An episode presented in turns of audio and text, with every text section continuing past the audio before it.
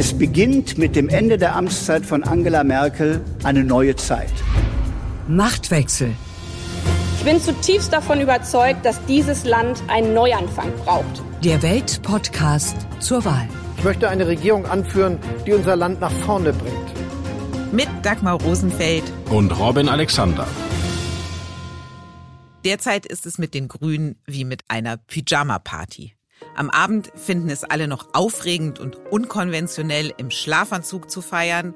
Am Morgen danach aber gilt, ein Schlafanzug bleibt ein Schlafanzug. Die Grünen erleben nun ihren Morgen danach. Bei der Sachsen-Anhalt-Wahl sind sie deutlich unter den Erwartungen geblieben. Annalena Baerbock kämpft derzeit weniger um politische Inhalte als mit ihrem eigenen Lebenslauf. Und am Wochenende steht auch noch ein debattengeladener Parteitag zum Wahlprogramm an. Während die grüne Kanzlerkandidatin auf eine streitlustige Basis trifft, für das Wahlprogramm sind über 3000 Änderungsanträge eingereicht worden, trifft die amtierende Kanzlerin Angela Merkel beim G7-Gipfel auf die Regierungschefs dieser Welt. Und so geht es in dieser Folge von Machtwechsel um die Grünen auf dem Boden der Tatsachen und um Merkels letzte Reise auf den Gipfel.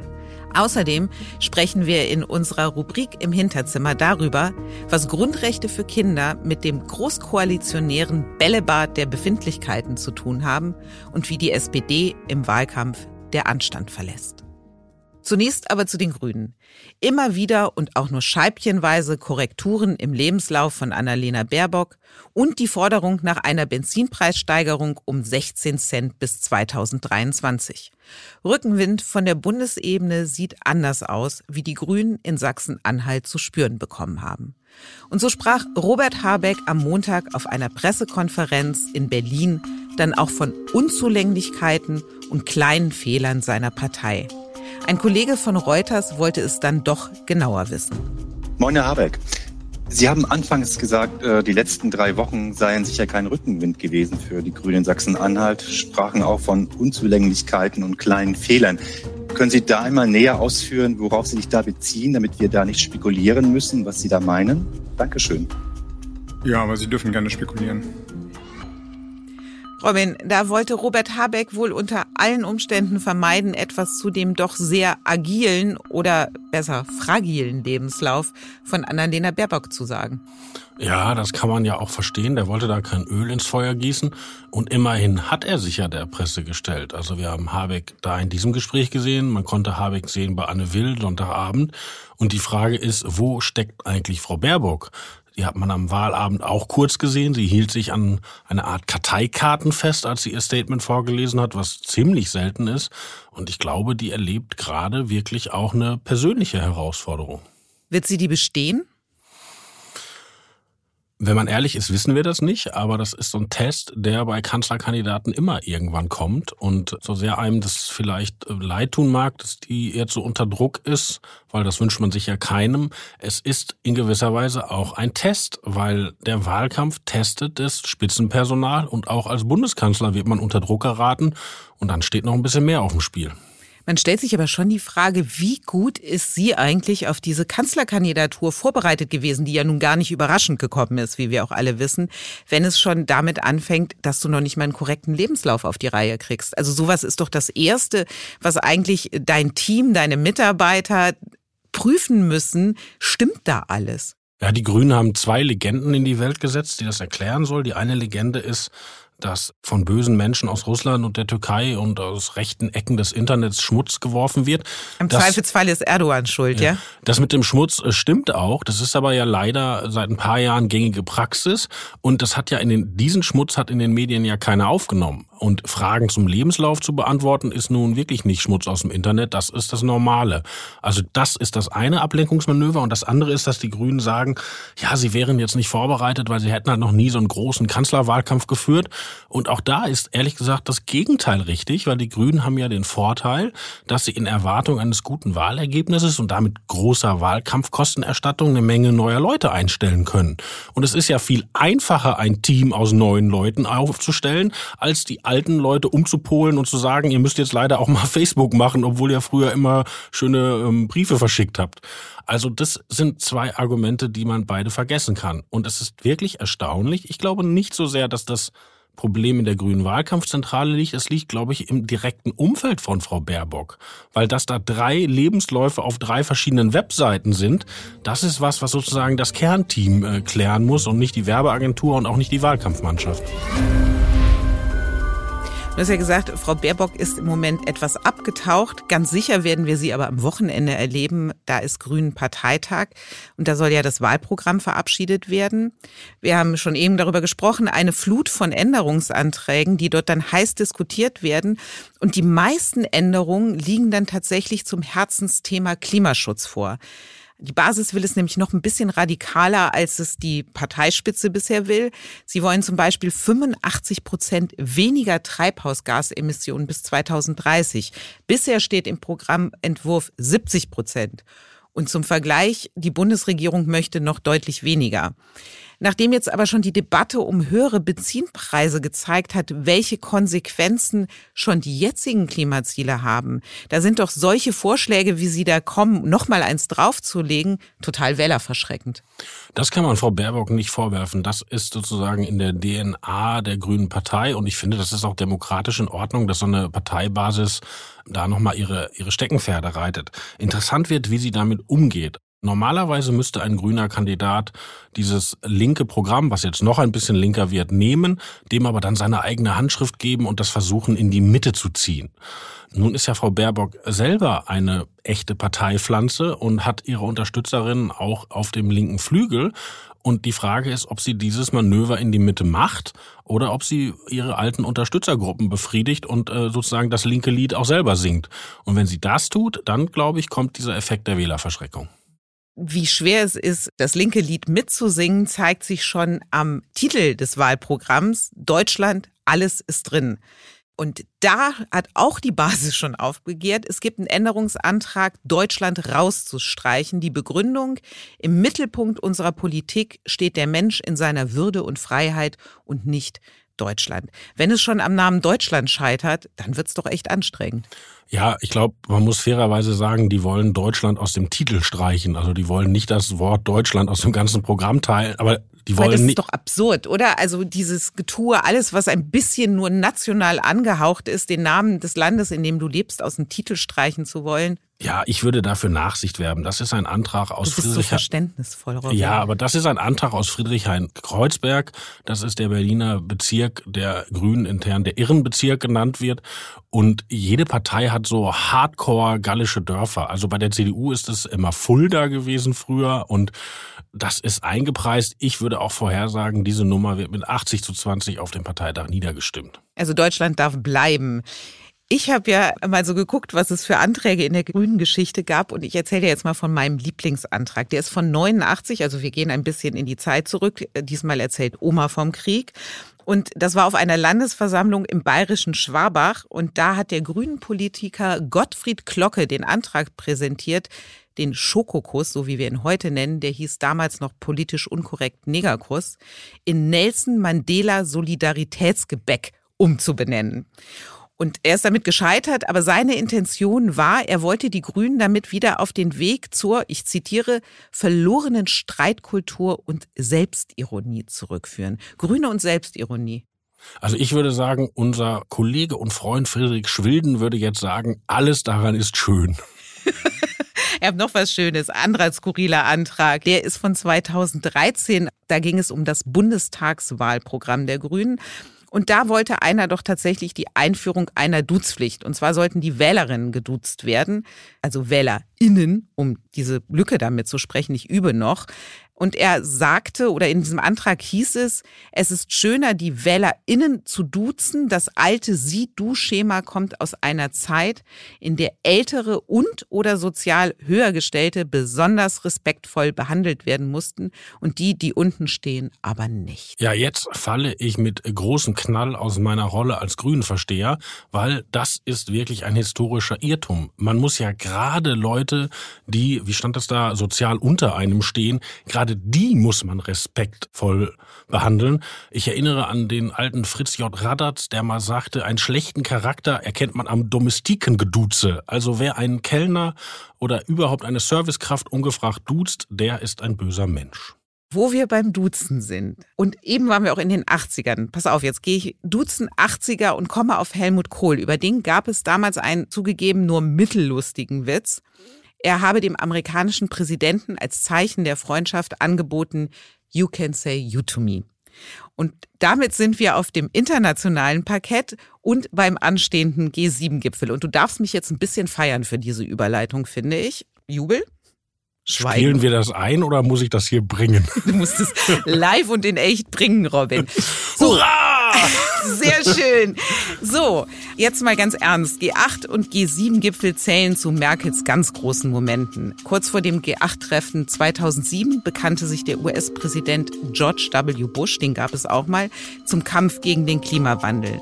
2015 auf Schloss Elmau diesmal hat sie Barack Obama Deutschlands Süden gezeigt, ging es dann um die Ukraine-Krise. Und Russland ist von diesem Gipfel ausgeladen worden und so wurde aus G8 G7. Wir hatten eine umfassende außenpolitische Diskussion. Ich will auf einige der Schwerpunkte eingehen. Einmal gab es ein sehr großes Einvernehmen im Blick auf die Befassung mit der Ukraine. Wir verurteilen einvernehmlich die völkerrechtswidrige Annexion der Krim auf diesen Gipfeln hat Merkel das gezeigt, wofür sie ja auch sehr gefeiert worden ist, dass sie Außenpolitik kann und dass sie mit den harten Kerlen auch gut umgehen konnte. Was war so ihr größter Moment aus deiner Sicht? Merkel hat das ganze Format ein Stück weit neu erfunden, weil man muss ja wissen, G7 ist ja eigentlich so eine Kiste aus der Zeit von Helmut Schmidt, wo sich wichtige Männer des Westens auf wirtschaftspolitische konzertierte Aktionen geeinigt haben.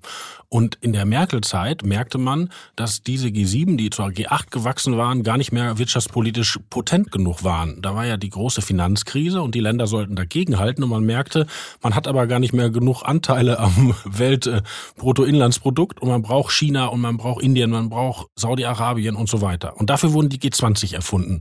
Das hat auch halbwegs funktioniert und die Frage war nur, was macht man jetzt mit diesem kleinen Club? Und Merkel hat das zu so einer Art innerer Abstimmung des Westens umgemodelt. Und deshalb war das auch folgerichtig, Putin da auszuschließen.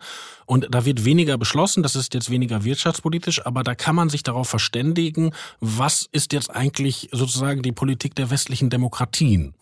Und wenn wir bedenken, dass jetzt Donald Trump Geschichte ist und dass der Westen auch in einem verschärften Kampf vielleicht steht gegen China, gegen Russland, dann hat sie da vielleicht einen Weg gewesen, der in der Zukunft tatsächlich noch was bringen kann. Und jetzt von diesem G7-Gipfel, was ist da zu erwarten und was werden wir für eine Merkel erleben? Es ist ja dann tatsächlich ihr letztes Mal, ne?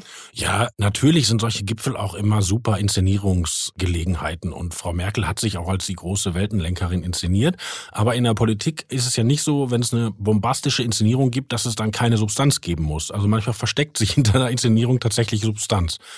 Diesmal ist es so, dass es eigentlich die Show des Joe Biden ist. Es ist Joe Bidens erster Gipfel, es ist sein erster Europa-Auftritt und er wird versuchen, die früheren westlichen Verbündeten sozusagen einzuschwören auf eine gemeinsame, ja jetzt nicht Front, aber doch einen gemeinsamen verschärften Gesprächszusammenhang gegen China, weil Biden sieht, es wird einen, fast einen neuen Kalten Krieg geben gegen China und er will da die alten westlichen Verbündeten wieder im Geleitzug haben.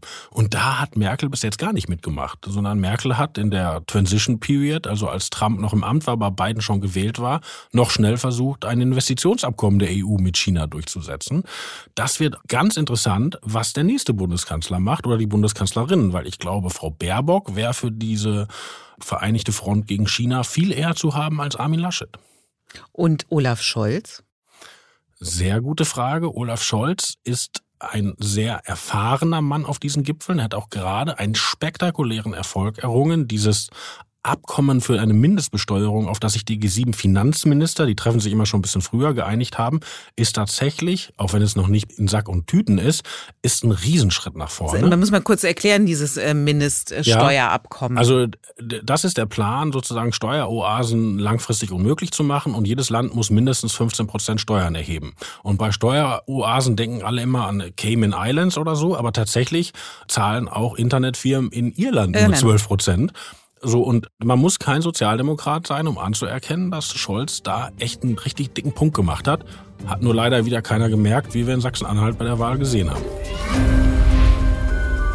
Woran liegt das eigentlich, dass die SPD ja immer wieder sehr viel richtig macht? Den Punkt muss man ihr einfach mal geben. Auch in der Corona-Politik haben die SPD-Ministerien eine gute Figur gemacht und trotzdem bringt es nichts.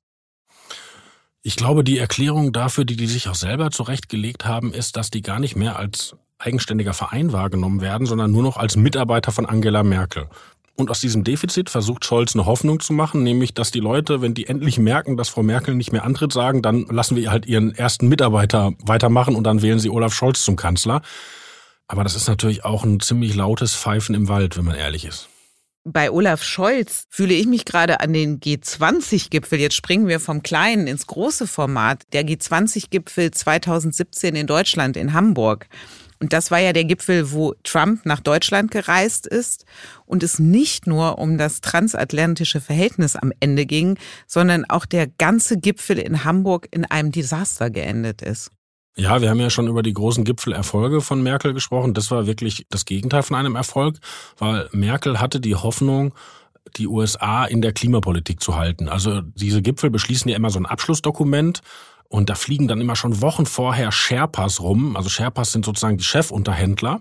Und damals gab es das Problem, dass Trump überhaupt keinen ernannt hat. Also die, die Deutschen haben immer in Amerika angerufen, da saßen dann noch die von Obama und haben gesagt, ja, wir finden das alles super, was ihr hier vorschlagt, aber wenn wir ehrlich sind, haben wir hier überhaupt nichts mehr zu melden. Und Merkel hatte dann die Idee, dass sie in Hamburg Trump rumkriegt und Trump sozusagen bei diesen Pariser Klimazielen bleibt. Und das hat nicht geklappt, das hat er nicht gemacht. Und in der Erklärung stand dann, 19 von 20 Teilnehmerstaaten bekennen sich zu den Pariser Klimazielen.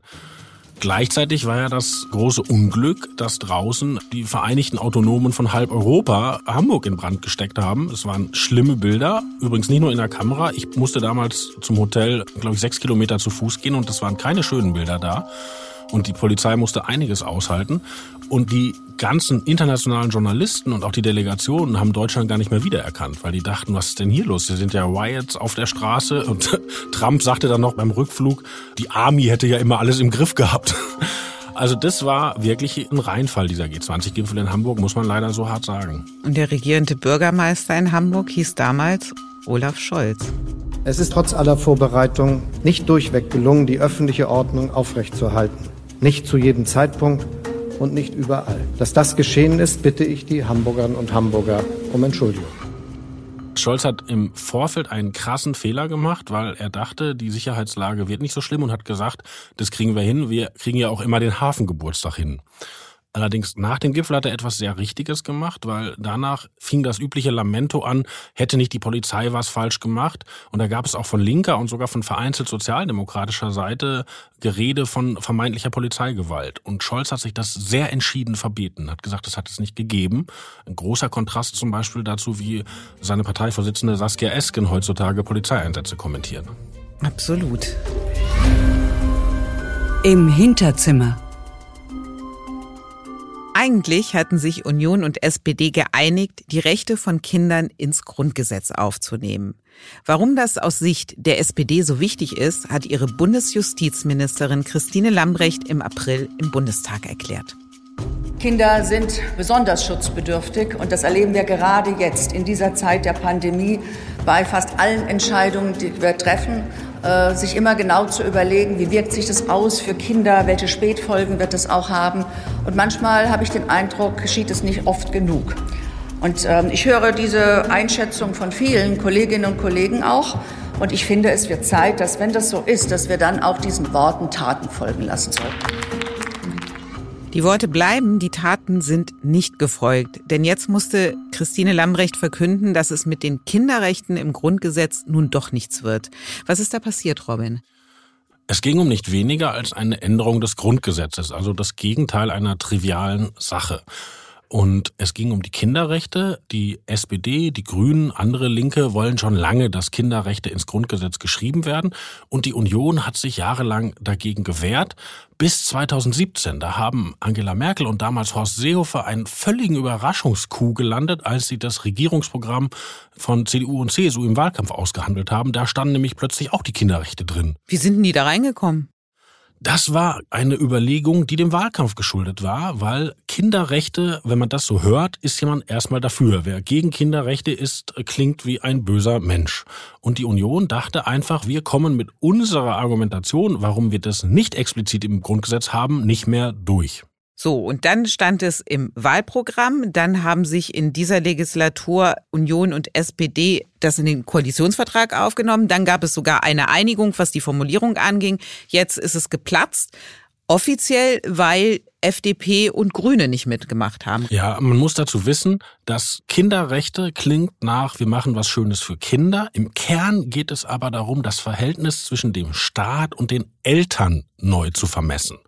Das klingt akademisch, ist aber ganz wichtig, weil Kinder haben natürlich die alle Rechte, die im Grundgesetz sind, genauso wie Linkshänder und Frauen und Dicke und Dünne ja nicht extra erwähnt sind.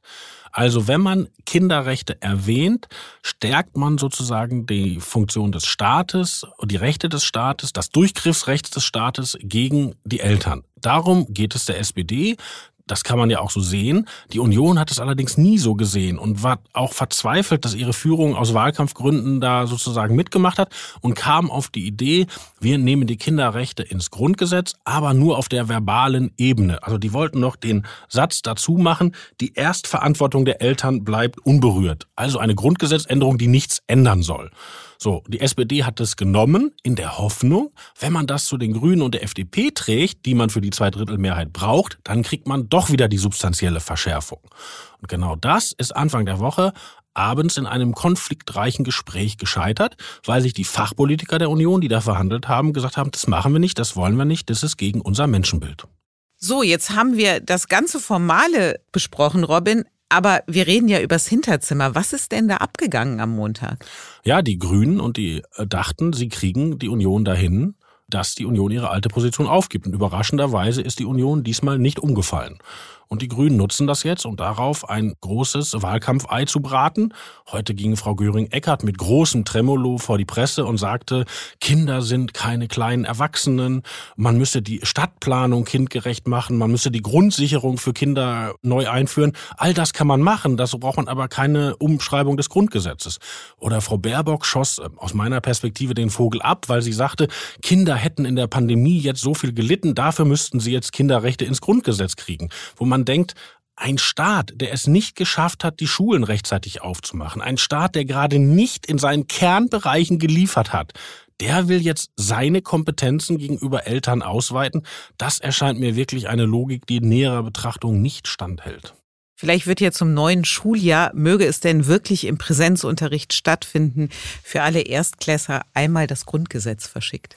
Interessant wird jetzt, ob die Union das durchhält, weil die Fachpolitiker haben jetzt gesagt, das machen wir nicht, das wollen wir nicht. Und das sind ja keine trivialen Fragen. Also das Verhältnis, wer ist zuallererst für Kinder verantwortlich? Die Eltern oder der Staat? Das berührt wirklich einen Kern von Politik. Und die Fachpolitiker wollen das nicht, aber die Wahlkampfstrategen und die Parteiführungen in der Union sind immer noch der Meinung, wir können keine Gerede über Kinderrechte im Wahlkampf gegen uns gebrauchen. Und vielleicht kochen sie die eigenen Fachpolitiker noch weich. Also die Debatte hat sich jetzt innerhalb der Union verlagert und da geht es nicht mehr um Argumente, da geht es nur darum, kommen wir mit dem, was wir alle gemeinsam für richtig halten, beim Wähler noch durch oder geben wir lieber vorher auf. Und wer entscheidet das am Ende in der Union? Interessanterweise wird das auf die Parteiführung kommen und das ist jetzt eine neue Parteiführung. Also Frau Merkel und Herr Seehofer, die das mal eingetütet haben, sind ja nicht mehr die Chefs. Das sind jetzt Herr Söder und Herr Laschet. Und Armin Laschet ist ja jemand, der hat selber drei Kinder, der hat einen katholischen Hintergrund, der ist ja auch nicht ganz so stimmungsanfällig. Ich weiß es nicht, wie er sich dazu positioniert. Er hat das bisher vermieden, aber ich könnte mir vorstellen, dass er zumindest länger darüber nachdenkt, ob er auf diesen Zug aufspringt. Die Erkenntnis der Woche. Es geht um die Lieferung von angeblich untauglichen Masken, die das Bundesgesundheitsministerium an Hartz-IV-Empfänger und Behinderte ausliefern wollte. Die SPD-Spitze hat daraufhin Jens Spahn Menschenverachtung vorgeworfen und seinen Rücktritt gefordert. Nun ist es so, dass die Masken, um die es geht, zwar kein erweitertes Prüfverfahren für den Arbeitsschutz durchlaufen haben, aber sehr wohl vom TÜV geprüft worden sind und der sogenannten CPI-Norm entsprechen.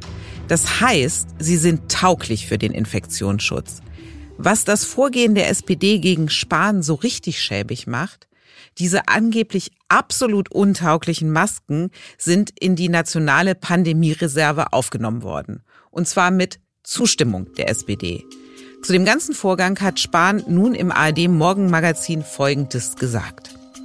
Jedenfalls waren wir uns einig, sichere Masken, und wir haben das sachlich, fachlich miteinander aufgeklärt vor sechs Monaten. Jetzt stellt sich ja schon die Frage, warum zwei Tage vor einer Wahl etwas, was vor sechs Monaten geräuschlos ging, so hochkommt. Da, wo ich herkomme, äh, unter Partmann sagt man Entschuldigung, wenn man sich verrannt hat. Das ist wohl nicht zu erwarten in diesem Fall. Und trotzdem dürfen die Bürgerinnen und Bürger erwarten, äh, dass wir in dieser Pandemie jetzt unsere Arbeit weitermachen wenn man jetzt Spahn hört, kommt die SPD mit diesem doch sehr durchsichtigen Wahlkampfmanöver durch? Also immerhin verlangt jetzt die FDP, einen Sonderermittler einzusetzen, der die Vorgänge im Gesundheitsministerium prüfen soll. Also das schlägt Wellen. Ich glaube, dass die damit nicht durchkommen, aber ich würde mir anschauen, wie sind sie überhaupt auf dieses schmale Brett gekommen? Und ich glaube, da haben sie versucht, eigene Erfolge oder relative Erfolge zu kopieren, weil die SPD hat ja ziemlich früh, als das mit dem Impfen nicht anlief, hat die SPD das kritisiert, während Teile der Opposition wie die Grünen das noch schön geredet mhm. haben. Das war richtig verdienstvoll von der SPD. Auch Scholz hat ja sogar den Fragenkatalog an Spahn überreicht im Namen der SPD-Ministerpräsidenten, wo alle Fragen zu der verpatzten Impfkampagne und Impfstoffbesorgung ja, und aufgelistet waren. Also man hatte das Seltsame, dass eine Oppositionsfraktion aus Merkel-Treue ihre Arbeit nicht macht und eine Koalitionsfraktion diese Arbeit zum Teil übernimmt. Also das hat die SPD richtig gemacht.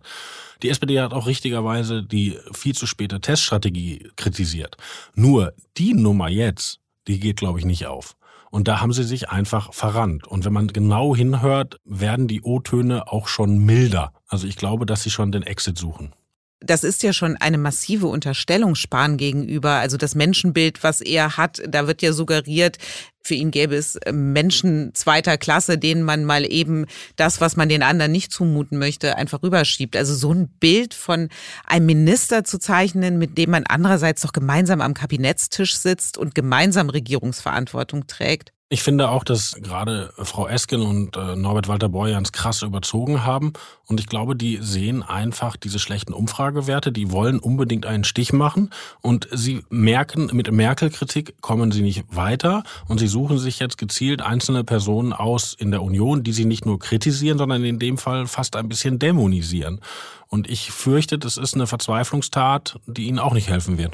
Also wenn man das mit einem Bild aus dem Fußball erklären möchte, die SPD kann in dieser großen Koalition keinen Stich machen und geht jetzt nach dem Motto vor, wenn wir hier nicht gewinnen können, dann treten wir wenigstens den Rasen kaputt.